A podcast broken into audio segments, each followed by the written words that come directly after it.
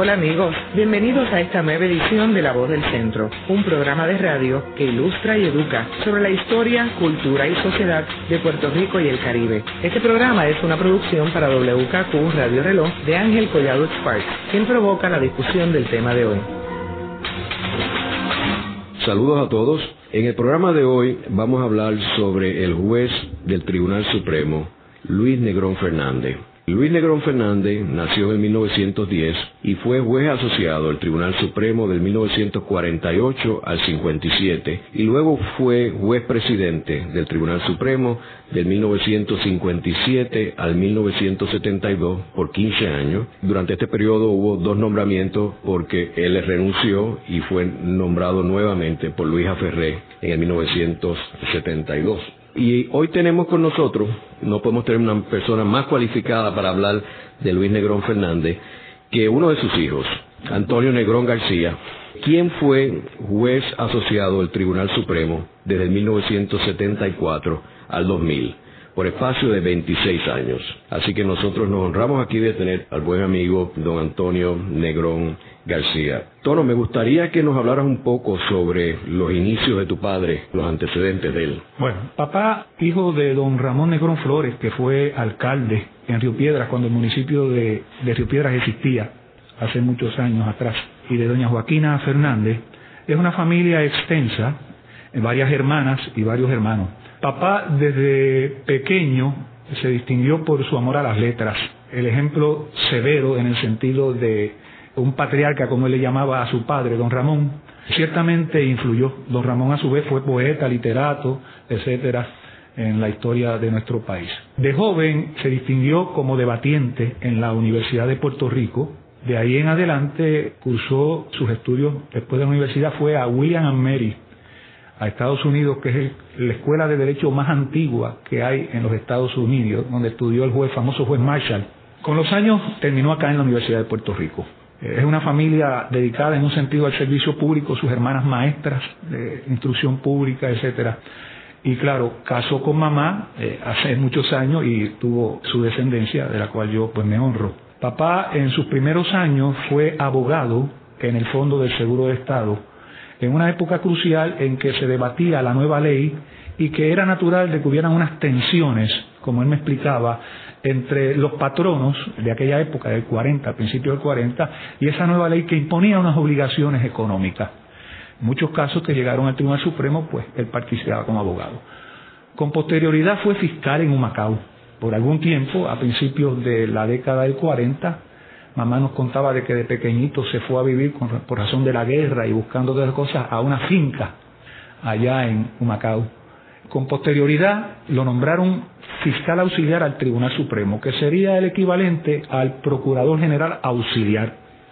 Procurador General en aquella época y hoy en día es el que postula los casos, lleva los recursos y postula a nombre del gobierno ante el Tribunal Supremo.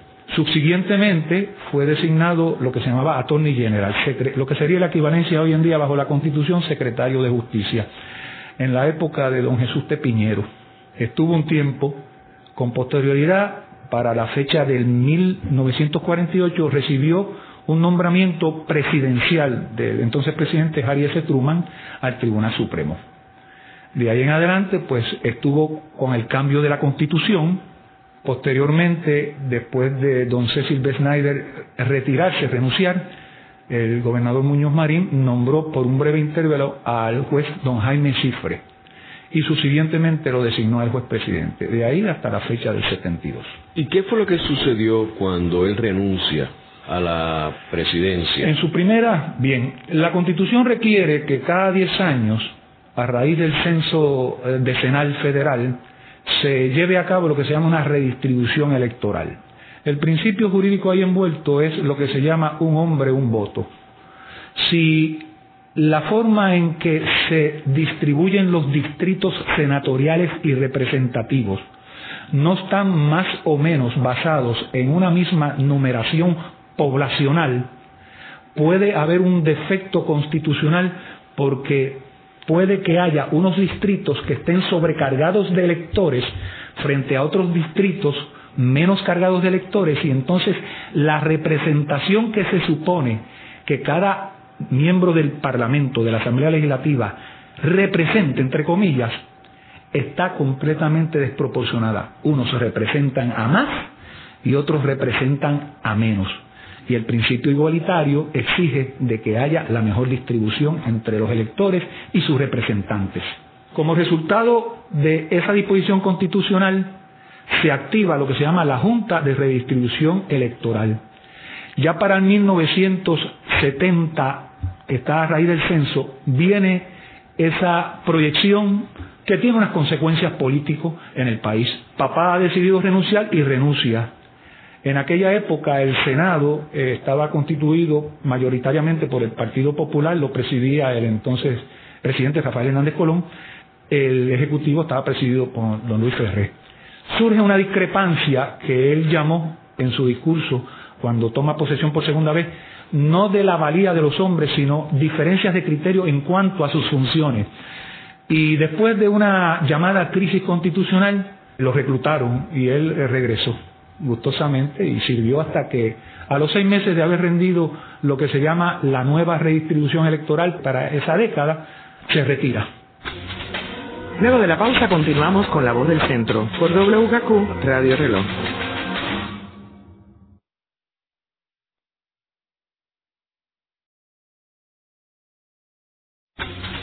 De regreso con la voz del centro por WKQ Radio Reloj en un conversatorio provocado por Ángel Collado Schwartz. Continuamos con el programa dedicado al juez Luis Negrón Fernández, hoy con nuestro invitado, el ex juez del Tribunal Supremo, Antonio Negrón García. Todos estamos hablando sobre el nombramiento de tu padre como juez presidente. Tú que tuviste 26 años en el Tribunal Supremo, desde esa perspectiva, ¿Cómo tú resumirías la labor de tu padre en el Tribunal Supremo? Bueno, yo pues posiblemente se me, se me señale con razón de cierto grado de parcialidad en lo que voy a decir, pero para mí mi padre es el modelo de lo que debe ser un juez presidente. Para darte un detalle, en el hogar y en nuestra comunicación había una total prudencia de su parte. Su trabajo era un ministerio en un sentido sagrado, no lo comentaba, sus decisiones o lo que iba a hacer eran respetadas por nosotros. Y constantemente tú notabas por una vena didáctica que él tenía, casi natural, consejos, consejos que trascendían los consejos que de ordinario un padre le da a un hijo. En el caso mío, pues era del juez presidente a un juez de distrito, a un juez superior. Y ese modelo que era de ética, de prudencia, de proyectar una imagen de lo que yo llamo neutralidad judicial, ante los distintos intereses y conflictos que se debaten en la sociedad, yo traté de aprenderlas y llevarlas a cabo. Él me decía, las cosas buenas, síguelas, las cosas malas que tú creas que yo hago, no las sigas. Y en ese sentido, su labor en el tribunal fue inspiradora. Papá tiene, desde el punto de vista judicial, un capítulo muy importante en la historia del país, la afiliación, el idioma, y además en la fase administrativa unas medidas iniciales que hoy son el modelo que se sigue en muchas cosas. Por ejemplo, la Conferencia Judicial de Puerto Rico la celebró bajo su primera incumbencia. Yo recuerdo haber estado en ella, yo tenía 18 años. Don Luis Muñoz Marín participó, los presidentes de las cámaras participaron. Tengo las memorias y de vez en cuando voy a ella porque como buen libro aleccionador pues están ahí de vez en cuando para rescatar valores judiciales y no judiciales, sino de los poderes políticos. En términos del idioma, papá tiene el caso que estableció que el idioma es el, español en los tribunales, el idioma oficial. Puso una expresión que decía que el idioma no estaba sujeto a rectificaciones históricas y que el español era, por naturaleza y por el valor del habla de un pueblo, el idioma oficial, más allá de las discusiones que puedan haber hoy en día. A nivel de filiación. Ese fue el caso que llevó Nilita Vientos Gastón. Correcto, correcto, Ángel. A nivel de filiación, durante una época, varios años, papá estaba en minoría. Papá creía que la constitución nuestra, la constitución de 1952, que declaraba que no podía haber discrimen por razón de nacimiento, tenía que tener una proyección no solo prospectiva en toda su plenitud, sino retroactiva. Él creía que ante los ojos de la ley el uno haber nacido dentro o fuera del matrimonio no podía ser un estigma ni una mancha, ni podía afectar los derechos hereditarios y de toda naturaleza de los hijos. Y eso fue una lucha que él tuvo dentro del tribunal. Sus opiniones pues se recuerdan en ese sentido. Otro caso importante que yo recuerdo así, que también marcó un hito en la historia, es el caso del discrimen racial. Caso que se llama Muriel versus Suazo. Como te dije anteriormente, Ángel, papá tenía una vena de poeta. Y traje aquí la expresión que él tiene en ese caso de Muriel versus Suazo, que es a un militar de la raza negra que se le niega entrada en el club esquife que había en aquella época.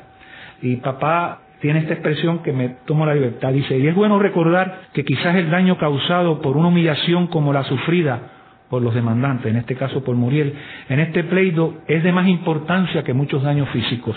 Es en el alma de los hombres y no en el pigmento de la piel donde se anidan las sensibilidades y los valores del espíritu que siempre se quiebran más hondamente por el impacto de la agresión moral que por el impacto de la agresión física. ¿En qué año fue eso? Eso fue en el 1951. Puerto Rico ya estaba a la vanguardia en sus pronunciamientos en términos de igualdad y contra el crimen, mucho más adelantado que lo que estaba en Estados Unidos. ¿Y qué otra decisión importante tomó él durante esos años en el tribunal? Papá tenía una facilidad para escribir que yo no tengo, o sea, eh, y eso se le reconoce públicamente. Las opiniones, como te señalé, de más impacto fueron sus disidencias en cuanto a la desigualdad de los hijos nacidos dentro y fuera del matrimonio. Hay una trayectoria para que nos pongamos en perspectiva histórica nuestro Código Civil que había sido heredado de España y que había sido en eso mal copiado por nuestra legislatura en distintos momentos, tenía grados y diferencias de hijos, desde hijos adulterinos, desde hijos sacrílegos, desde hijos eh, dentro del matrimonio. Habían distintos métodos de probar de evidencia. A uno se les daba, se les exigía una prueba mayor que a otro. O sea, el discrimen no solo era sustantivo, sino que podríamos llamar que era un discrimen procesal y evidenciario. Y contra toda esa diferencia injustificada, papá siempre, siempre lo señalaba. Es importante aquí, haciendo honor al tribunal, de que el Tribunal Supremo, como toda institución, se va nutriendo de seres que traen. Yo digo que el tribunal, uno gana cuando llega al tribunal y el tribunal gana con uno. Y en ese sentido, pues, había una generación en el momento en que llega que eran de unos jueces que veían las instituciones, el matrimonio, y todo este problema del ámbito familiar desde una perspectiva distinta a la que hoy ciertamente la vemos. Pero eso no es otra cosa que los adelantos que hacen los pueblos. En ese sentido, papá fue un gran contribuyente a la igualdad del ser humano en cuanto al nacimiento. y lo que tú mencionas también del aspecto racial, que es interesante que en el 51 nadie hablaba de derechos civiles en Estados Unidos, Martin Luther King no existía en términos de un líder político, o sea que en realidad eso que de comentar lo coloca, como tú mencionas, a la vanguardia y bien de avanzada. Y antes de la Constitución, porque la Constitución después reconoce que no puede haber discrimen por razón de sexo, color, religión, creencias políticas o nacimiento. Para este ese momento no existía, no teníamos una carta que nos orientara a nosotros, una Biblia constitucional en ese sentido. ¿Y no hubo reacción de Estados Unidos de los racistas sobre ese comentario? No, que yo tenga conocimiento, no. no. Yo creo que yo tenga conocimiento, no. Sobre la parte de reacciones, tú estás en la fase investigativa que estuvimos conversando del artículo 20, pero ya es tema de conversación en otro momento. Luego de la pausa continuamos con La Voz del Centro por WKQ Radio Reloj.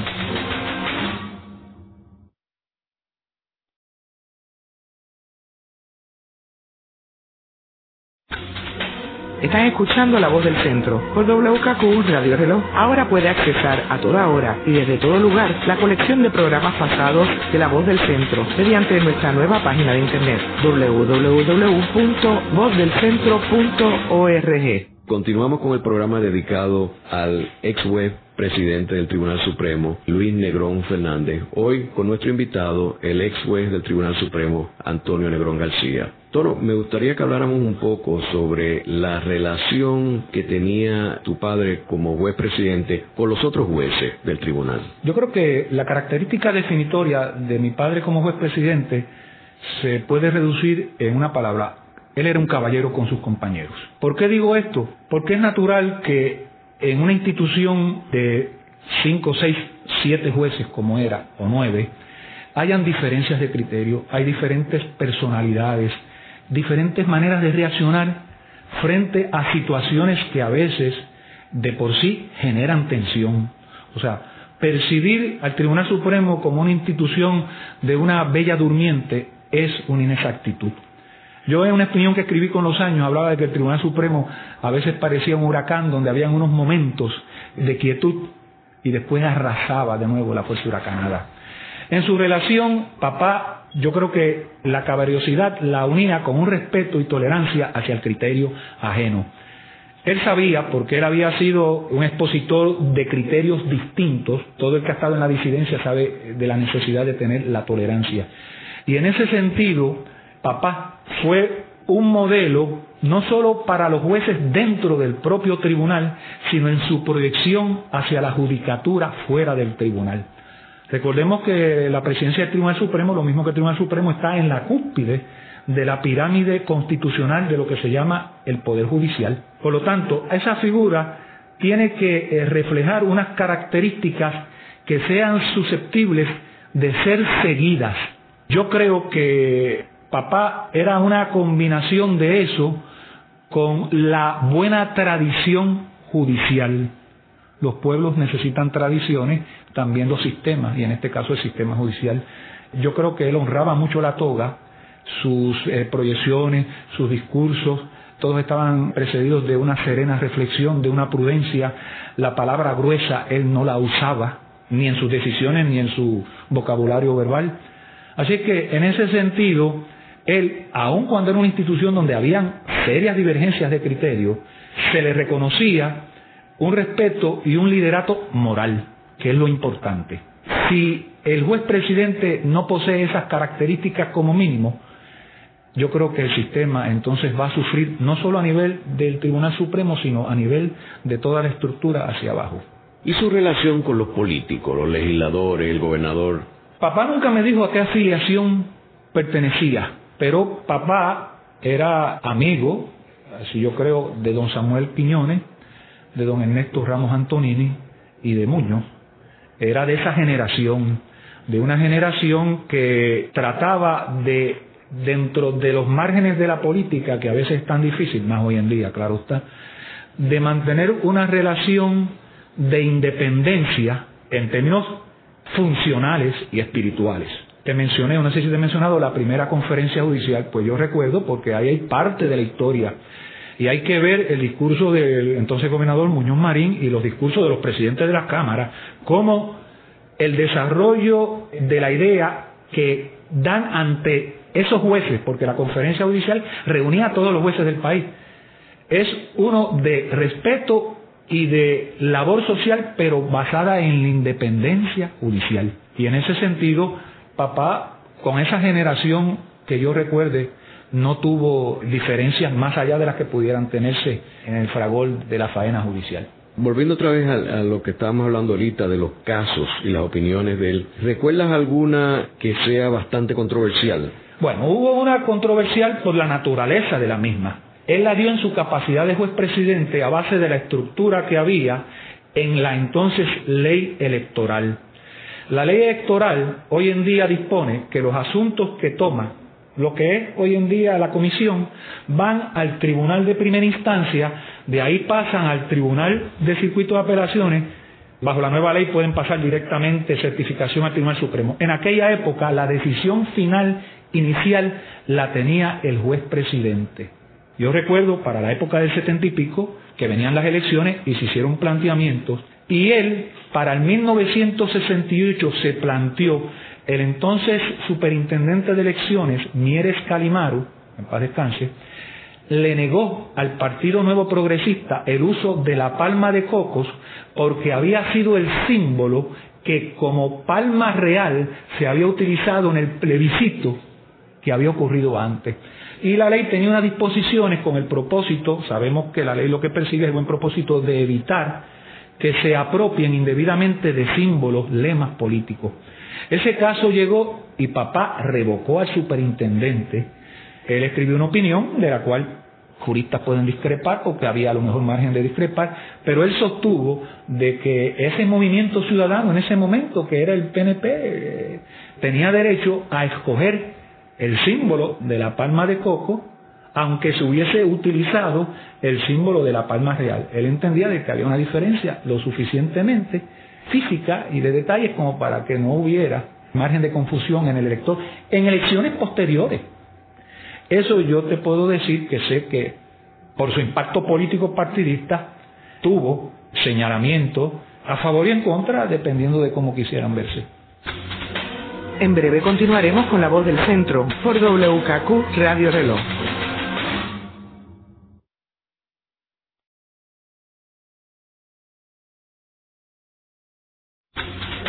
De regreso con la voz del centro por WKQ Radio Reloj, de vuelta con Ángel Collado Schwartz. Continuamos con el programa dedicado a el ex juez del Tribunal Supremo, Luis Negrón Fernández. Hoy con eh, nuestro invitado, el ex juez del Tribunal Supremo, Antonio Negrón García. Toro, me gustaría que entráramos ahora en la fase humanista de tu padre. Nos comentabas que él era un poeta también. Sí, era poeta y como te señalé, por ejemplo, en la opinión de Muriel sus Suazo, pues tiene unas expresiones sobre el pigmento de la piel que recogen. Aquí voy a hacer una cita breve que dice, las leyes, él dice en un caso, las leyes se hacen por los hombres y se interpretan para los hombres. Por eso en su interpretación debe ser factor preeminente la realidad humana de la vida, no la abstracción dogmática de las reglas eternas e inmutables, mucho menos las normas del crimen social repudiadas ya por la ley fundamental del Estado. Papa en esencia era un gran humanista y esa extensión de humanidad era natural que quedaran impregnadas en las letras, no solo en sus opiniones, con un lenguaje y un vocabulario y una expresión muy, muy exacta. Él me decía, el hablar y el comunicar tiene que tener esa actitud porque si no cada ser humano va a hacer su propia interpretación. Y yo me he tomado la libertad, Ángel, de rescatar una de sus muchas poesías. Esta es la titula Miset y con el permiso de ustedes solo tiene tres pequeñas estrofas y dice, mi sed nunca termina. Mi sed se hace más larga en mis ansias eternas de saber que me hablas. Tanto tiempo en espera con mi sed solitaria, tanto amor que me sobra, tanto amor que me falta. Mi sed nunca termina. Se perdió en la nostalgia de una estrella sin noche, de una nube sin agua, de una voz sin tu acento, de un hablar sin palabras, de un buscarme en tus ojos y no hallar tu mirada. Mi sed nunca termina. Se escurrió en mis entrañas, para calmar mi sed me he bebido mis lágrimas. Esto es una poesía que él escribió, papá eh, estuvo casado en segundas nupcias y enviudó, y siempre mantuvo este, esta proyección eh, poética. Pero tiene poesía, no pude traer una que escribió a los 18 años que le publicaron, y en ese sentido... ¿Y qué edad tenía cuando escribió esta Miset? No, esta Miset está ya en su época madura, vamos a decir, tendría sus cincuenta y pico de años, sí. Yo tengo muchísimo, voy, a, voy algún día a publicarla. Lo que pasa es que hoy se publican tantas cosas que temo que se vayan a perder en los anaqueles y como no, no me dedico a eso, pero realmente muchas personas que lo conocen y en el ámbito de la literatura pues saben que tiene de todo. Tono, ¿y quiénes eran sus héroes? caramba, así héroes como tal no puedo ubicarme. Él sí tenía una gran admiración por su padre. Él me hablaba de don Ramón, que como te dije había sido alcalde, por ejemplo, me decía, tenía una visión de vanguardia social, fundó la primera cooperativa de obreros en Río Piedras. Me parece que su padre, a quien escribió una poesía que se llama El Patricio, muy hermosa, que no la traigo porque no estamos en una tertulia de poesías, me parece que ahí tú tienes una figura paterna que ciertamente influenció en su vida, de la misma forma que él influenció en la mía. También leía mucho, tuvo correspondencia y relación con varios ilustres juristas españoles. Conoció, yo tengo libros firmados y dedicados por don José Castanto Beña a papá, don José Puig Brutal, a nivel ya más cerca del hemisferio, pues tenía muy buena relación con algunos jueces del Tribunal Supremo de aquella época, que es la época de oro del Tribunal Supremo, de Ed Warren, Tom Clark, yo lo conocí, Brennan, Douglas, y eran personas con quien él podía en este proceso, en la fase administrativa, que es tan necesaria, él mantenía esa relación. En ese sentido, yo recuerdo que él me habló de Don Ed Warren, es una de las figuras de las efemérides en la, en la judicatura norteamericana, como una de las personas que él más admiraba, contemporánea. Fuera de eso, pues estaría inventando. Y personajes como Gandhi. Bueno, sí, él era una persona que leía, o sea, él tenía una biblioteca muy selectiva. La filosofía judicial de todo ser humano, yo te diría que es una mezcla de la búsqueda de la experiencia mejor de todos esos seres que han sido en la historia de la civilización, han tenido unas ideas que han prendido, a veces contemporáneas a su época u otras tardías. Y ciertamente Gandhi era uno de sus lecturas. ¿Y en los escritores te recuerdas? Ah, caramba, en los escritores yo, don Antonio C. Pedreira fue cuñado de él. O sea, don Antonio C. Pedreira estuvo casado con Marieta, su hermana. Y don Antonio C. Era una figura muy, muy, murió, yo no lo conocí, murió para el 39, yo nací en el 40, pero sí, siempre era tema de conversación y de ejemplo de papá con nosotros en la manera como se había superado, el primero que había obtenido el doctorado en estudios hispánicos en España, etcétera. ¿Y él muere a qué edad? Eh? Papá murió el 8 de diciembre de 1986, así es que murió a los 76 años. Al poco tiempo después murió mamá, así que murió, recuerdo que ya yo estaba en el tribunal obviamente, y entonces se le dedicó una de las conferencias judiciales, estaba don Víctor Pons, de juez presidente, y se le dedicó esa conferencia judicial a papá. Distinto a, otras personas, papá entendía que la judicatura eh, y los jueces deberían eh, ser recogidos en su expresión pública, eh, que había una especie de mística que al juez tenía que acompañarlo en su vida privada y en su vida pública, una mística. y yo creo que papá, una de las características, aparte de su integridad, era la prudencia, la prudencia. ¿Y qué visión tenía él sobre Puerto Rico ya en sus últimos años? Bueno, eh, papá eh, es de una época eh, en que yo llamo del huracán San, no sé si fue San Cipriano o San Siriaco.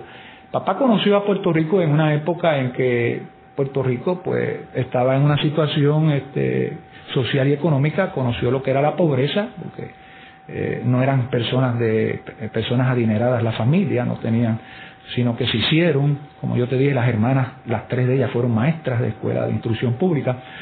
La visión, eh, él, no nos hablaba mucho en términos de política partidista.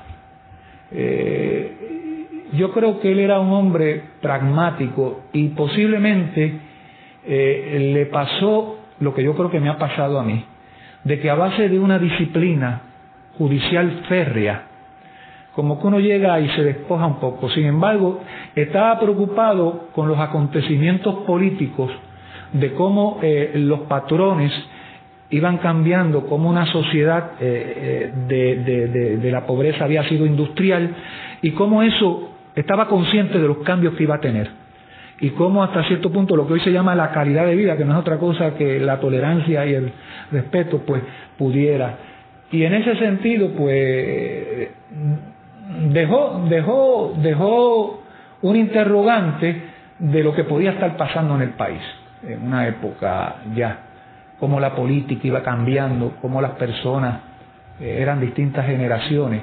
Y no sé, yo supongo que eso viene con los años, pero más que más de eso no te podría decir, este, Ángel.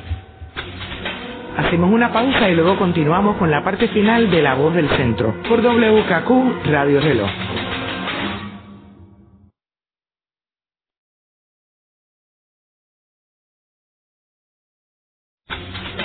Están escuchando La Voz del Centro por WKQ Radio Reloj. Le invitamos a visitarnos a nuestra nueva página web donde encontrará la colección de los programas pasados y también por donde pueda hacernos llegar un mensaje con sus comentarios y sugerencias a este programa. Busque en la red www.vozdelcentro.org. De regreso a esta interesante discusión con Ángel Collado Choi. Continuamos con el programa dedicado al juez presidente del Tribunal Supremo, don Luis Negrón Fernández, hoy con su hijo como invitado, el ex juez del Tribunal Supremo, Antonio Negrón García. Tono, me gustaría que en este último turno habláramos un poco sobre la posición de juez presidente del Tribunal Supremo. Obviamente tú tienes una perspectiva muy particular que es haber sido hijo de un juez presidente eh, del Tribunal Supremo, que como mencionamos anteriormente, presidió el tribunal por 15 años y fue miembro del tribunal por 24 años. Y tú, este, que estuviste 26 años en el Tribunal Supremo y trabajaste con varios jueces presidentes, eh, sería bien interesante la perspectiva que, y tu visión de qué es un juez presidente y qué cualificaciones debe tener para ser un juez presidente efectivo? Bueno, eh, a mí me parece que eh, eh, el, perfil de lo que podríamos llamar de un buen, buen juez presidente, pues más allá de, unas cualidades personales, tiene que, tiene por imperativo tener las siguientes características. Primero, laboriosidad. Segundo, eh, verticalidad y honestidad para atender los asuntos. Tercero, eh, un dominio eh, de la materia jurídica en la expresión más amplia.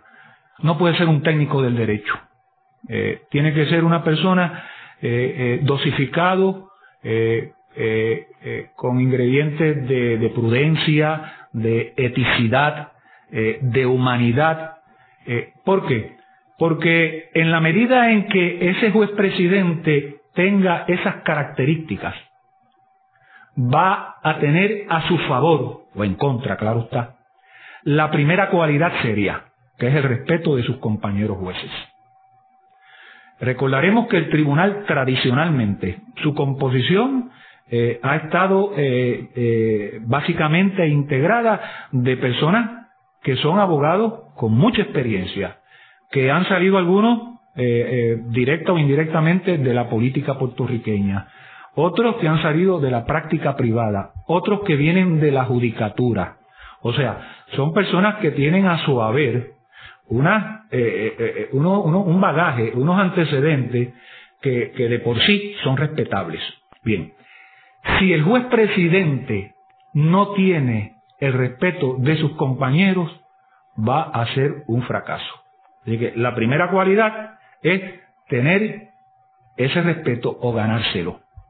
Como resultado de eso, a mí me parece que le resulta muy difícil a aquella persona que no tiene esas características básicas poder llegar al Tribunal Supremo como caído del cielo y poder llevar a cabo la dinámica necesaria a nivel del Tribunal Supremo. No estamos ahora hablando de la necesidad de tener unos atributos administrativos, eso es otra. En ese sentido hay una realidad. Los jueces que están allí esperan que el que vaya a hacer acompañarlos en ese liderato sea una persona que tenga esas características. Sucede que si el que viene no los tiene, o no saben ellos, los jueces, si lo tienen, el proceso de transición va a ser más difícil o puede ser incluso traumático, Ángel. Por lo tanto, eso hasta cierto punto explica por qué es una regla sabia la regla del juez de mayor antigüedad. Porque de ordinario, no siempre es el caso, el juez de mayor antigüedad tiene unos atributos, lo mismo que sus defectos, que ya sus compañeros jueces conocen. Que no es cuestión de probar o ensayar por uno, dos o tres años, sino que se da casi de manera automática. En la medida en que está allí, lo conocen los jueces, saben sus puntos de vista, saben sus virtudes, lo mismo que sus defectos. Cuando viene una persona nueva, hay que empezar a conocer hay un proceso que puede ser lento o rápido que se llama error y tanteo. En inglés, trial and error. Y un tribunal supremo no puede darse ese lujo. Así que a mí me parece que esa característica de respeto, que a su vez tiene que estar inyectada de estos ingredientes que yo te he dicho son esenciales para que el juez presidente dentro del tribunal tenga un relativo éxito. Ese es en la fase jurídica con sus compañeros. Más allá, tiene que tener unos grandes atributos de laboriosidad, de comprensión, de saber de que hay todo una población de jueces, de instancia y de tribunal de circuito que van a mirar hacia él no solo como modelo en lo judicial, sino como modelo en lo administrativo para cubrir sus necesidades. Porque el aspecto administrativo es de eso que estamos hablando. Desde el, el lápiz que puede faltar en un tribunal, en un sentido, cuando se busca y se sigue la pirámide jerárquica, es responsabilidad del juez presidente. En la medida que puede faltar ese lápiz, en la medida en que pueden faltar las dietas para los jurados, en la medida en que puede una serie de problemas, en la medida en que los casos se ven o no se ven a tiempo, en la medida en que quedan vacantes y no se llenan de, funcionarios auxiliares al tribunal y colaboran, eso es función. Para eso hay una toda administración, un sistema que tiene una oficina pero si el juez presidente no le imprime el liderato y no tiene una adecuada supervisión y no impone las guías y los lineamientos, el sistema está abocado a no funcionar bien. ¿Y ha habido instancias cuando se ha nombrado el juez presidente que sea el juez con mayor antigüedad en el tribunal? Aquí en Puerto Rico. ¿Que ha habido instancias? Sí. Sí, esa, esa fue la regla que se siguió hasta el nombramiento de don José Trías Monge. Era la regla, por ejemplo, en el caso, como te señalé, cuando hay la vacante de Cecil B. Snyder, eh, eh, eh, viene el gobernador Muñoz, nombra a don Jaime Cifre, que le quedaban tres o cuatro meses, era el de mayor antigüedad. Después nombra a papá. Después nombró, Hernández Colón nombró a, don Pedro Pérez Pimental, que era el senior George también, el juez de mayor antigüedad. Se rompe ya en el 74, cuando jura a don Pepe Trias en abril y de ahí en adelante... Eh... De ahí en adelante no se ha seguido. Después nombraron a don Víctor Pons y después nombraron a reciente jubilado, retirado, José Andrés García.